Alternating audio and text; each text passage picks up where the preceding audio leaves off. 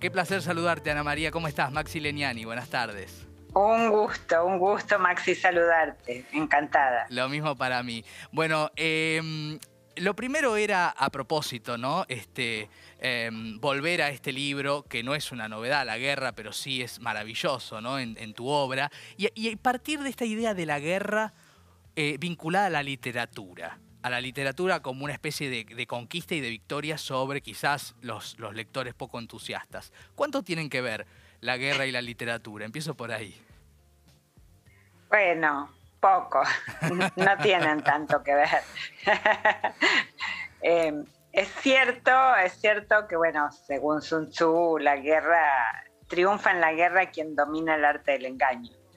Y en la literatura el arte del engaño es fundamental. O sea, eh, se trata siempre de, sorprender al lector, ¿verdad? De, tenderle trampas, de hacerlo caer en un pozo cuando va tranquilamente caminando por el campo y cuando trata de salir, darle un palo por la cabeza. Claro, claro. sí. E, en, ese sentido, en ese único sentido, sí, yo diría que la guerra y la literatura tienen que ver. Sí, y en, la sorpresa, ¿no? Que, siempre justamente está la posibilidad de la, conquista de los lectores, de agarrarlo de las solapas. Eh, Exacto. Eh, pensaba en relación a em, que sos una de las figuras del microrelato en nuestra lengua, pensaba en la importancia también de eh, este género que, si bien no es nuevo, ¿no? Este, o un subgénero, si queremos, como querramos llamarlo, si bien no es nuevo, parece ser el signo de nuestro tiempo, ¿no? La brevedad. Eh, lo, impactante en pocas palabras, ¿no es cierto? Em, es difícil ser breve y ser contundente y que funcione, porque pienso en tu obra dedicada al microrelato que está reunida, ¿no? Este, todos los universos posibles, estoy hablando de memoria, el libro lo tenemos acá seguramente para mostrarlo, este, pero pienso si es fácil contar una historia en cinco o seis líneas y hacerlo con, eh, con tanta cantidad de obra como has reunido y como has escrito, ¿no? Eh, mira, lo difícil es escribir bien. No importa si es largo, si es corto, si es mediano. Lo difícil es escribir bien. Lo difícil es que lograr ese, ese impacto que uno pretende lograr en el lector. Y en ese caso da igual que sean dos líneas o una novela de mil páginas, ¿verdad? Uno quiere eh, interesarlo, atraparlo, conmoverlo, perturbarlo eh, y que no salga indemne de lo que uno escribió. Y eso es difícil en cualquier extensión. Em, yo no creo que sea más difícil un libro de microrelato. No, no digo un micro, un microrelato es más fácil que una novela porque es más corto. O sea, es muchísimo más fácil escribir un pésimo libro de poemas que una pésima novela, porque es más breve, eso es todo. Claro, eh, pero a la hora de escribir bien, bueno, creo que es tan difícil una cosa como la otra. Ahora, eh, em, pero una cosa te quería comentar con respecto a eso que dijiste de que el microrelato sería la literatura de nuestro tiempo. Hay un contrasentido en eso. Todo el tiempo me están hablando de eso. Me dicen, no, porque nuestro tiempo, que no hay tiempo para leer y todo tiene que ser breve, entonces el microrelato.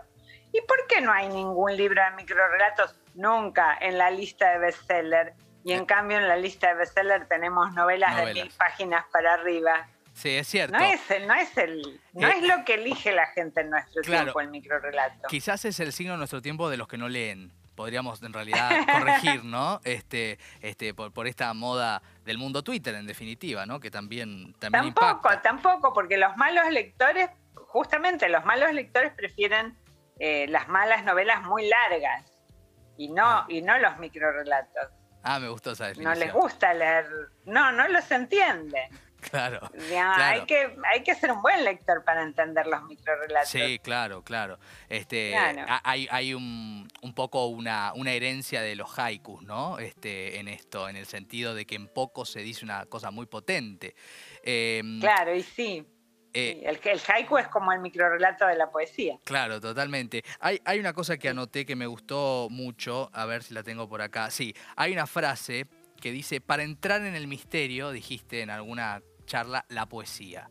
Y me gustaba eso, ¿no? Este, cuánto, cuánto de lo que es, vos sos poeta, pero también haces mucho con vinculado a la narrativa. ¿La, poesía es una, es una pugna, es una búsqueda, es un norte en cuanto a esto del misterio en la literatura? Bueno, la poesía es misteriosa, eso es todo. La poesía es mucho más misteriosa que la narrativa. La narrativa es explícita, es casi grosera en relación con la poesía. Eh, la poesía eh, tiene ese lugar tan especial, porque la poesía es el arte de lo que la palabra no puede decir, es, es eh, la lucha por acercarse a lo indecible, un, esfuerzo que nunca se logra del todo, ni siquiera, ni siquiera la poesía lo logra del todo. Y, a veces si la poesía da en el blanco, da en el blanco casi por azar, Mm. ¿verdad? Y, bueno, y ese, ese creo que es el gran secreto de la poesía. Es, usar la palabra para llegar hasta donde la palabra no llega. Claro. Qué, buena definición. Eh, y además hay algo mucho más cifrado, ¿no? En la poesía hay algo más oculto incluso para el autor, ¿no? Sí, sí, el autor mismo. Eh, bueno, el, autor nunca entiende mucho de lo que escribió, pero eso es más todavía intenso en poesía, claro. Claro, claro. Em, cuando uno ve la cantidad y la calidad, por supuesto, tu obra, piensa, Ana María Yuba vive escribiendo, vive inspirada. Pero ¿cómo es en realidad? Bueno, vivo escribiendo, pero no inspirada. a veces estoy inspirada y a veces no. Cuando no estoy inspirada, lo que hago mucho es trabajar en em, adaptación y reescritura de cuentos y leyendas de cuentos populares y leyendas. Y ese es un trabajo descansado, un trabajo que tiene que ver más con el oficio que con la inspiración. Tengo libros eh, en ese género para chicos y para grandes. Y, bueno, y me viene bárbaro, eh, porque digamos, cuando realmente no se me ocurre nada, cosa que sucede con más frecuencia de lo que yo querría, bueno, siempre puedo hacer un libro de adaptaciones. Claro. Eh, hay algo que también, eh, leyendo varios de tus libros, reflexionaba. Uno de tus libros de microrelatos es La Sueñera, ¿no? Donde obviamente este, aparece lo onírico por definición. Pero en, tu novela La hija, que si mal no recuerdo es del 2016. 16. 16. Este, que tiene que ver justamente con el golpe y demás, este, y con una historia de exilio. Hay algo muy interesante que haces, que es la novela y un diario de escritura. Es decir, es Ana María Yua contando cosas de cómo se construye una novela, lo cual es apasionante las dos cosas, ¿no? Es, y una rareza al mismo tiempo. Y vos en uno de esos capítulos del diario hablas de, del sueño, ¿no? del sueño como un factor eh, ahí también vinculado a la narración, vinculado a la literatura. ¿Cómo se vinculan? Me interesa que nos cuentes tu reflexión al respecto. Bueno, eh, es muy interesante la pregunta que me haces, porque si hay algo que, no se puede contar son los sueños, precisamente. Uno, cuando uno cuenta un sueño, uno se da cuenta, lo va, lo va transformando en palabras y se da cuenta de que en realidad no está contando lo que pasaba en ese sueño, lo que realmente estaba pasando en ese sueño y lo que uno sentía y todo lo que uno sabía porque de repente, qué sé yo, aparece tu tía, pero vos sabés que al mismo tiempo es un delfín. ¿Y cómo, cómo lo explicás de eso? Claro, claro, claro. Qué maravilla, ¿no?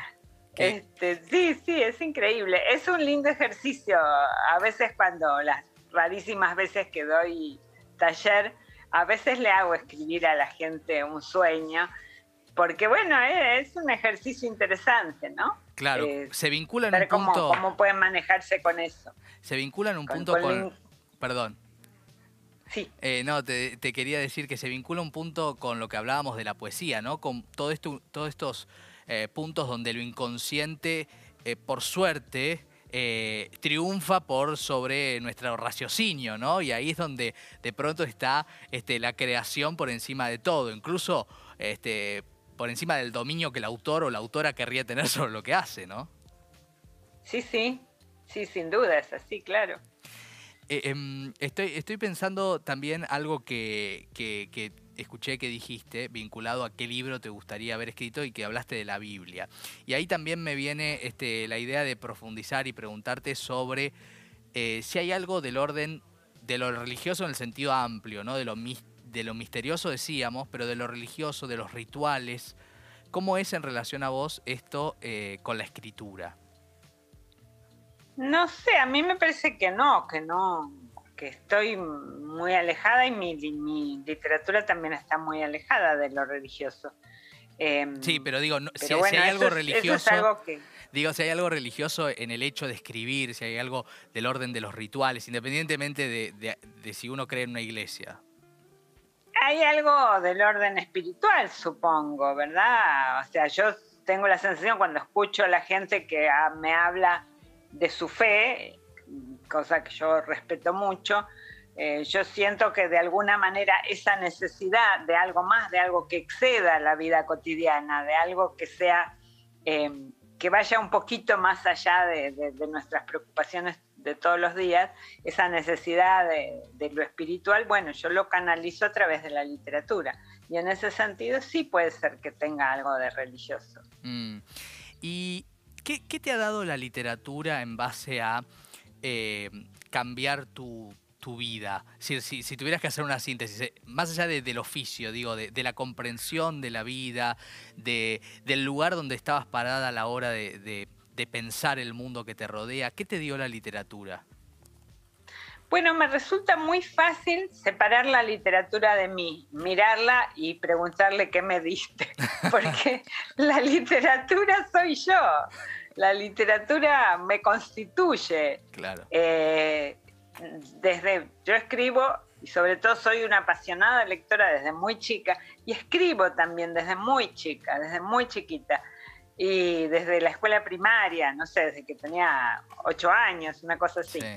Em, y lo que sí siento es que, bueno, si algo te da la literatura es esa posibilidad de abrirte la cabeza, eh, ser más tolerante, poder ponerte en el lugar del otro, entender lo que le pasa al prójimo. Mm. Em, yo creo que, sí, que la literatura tiene, tiene algo de todo eso. Por algo Platón echó fuera de su república eh, a los poetas, ¿verdad?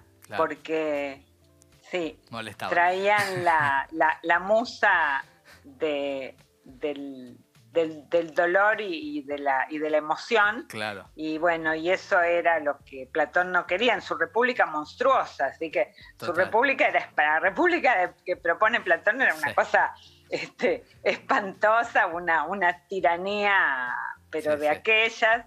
Así que bueno, me alegro mucho de que haya expulsado a los poetas y de, desde ese momento en adelante todas las tiranías, todas las dictaduras han desconfiado de los escritores y han eh, maltratado y censurado de todas las maneras posibles a la literatura. Han, repetido, digamos, la, propuesta de Platón. Y eso me da fe en la literatura. Si a los dictadores no les gusta, por algo serán, ¿cierto? Claro, claro, claro. Como, como hace poco recordábamos de Galeano con el único mérito que él le encontraba a las venas abiertas de América Latina era que le habían prohibido las dictaduras, ¿no? Em, no está mal, claro. Claro. Em, ¿Cómo ha sido eh, la pandemia en relación a la creatividad? ¿Ha sido eh, provechosa? ¿Ha sido eh, dificultosa? La pandemia ha sido por sobre todas las cosas larga y ojalá pudiera decir ha sido, la pandemia es, lamentablemente. Entonces, fui, yo personalmente fui pasando por distintas etapas y veo que a, una gran, gran cantidad de autores le pasó lo mismo que a mí. Eh, al principio, bueno, fue el shock. El shock, y además con esa cuarentena que tuvimos en la Argentina, bueno, quedarse encerrados en casa. Em, y eh, un, gran desconcierto y, miedo y eh, para empezar no pude escribir nada.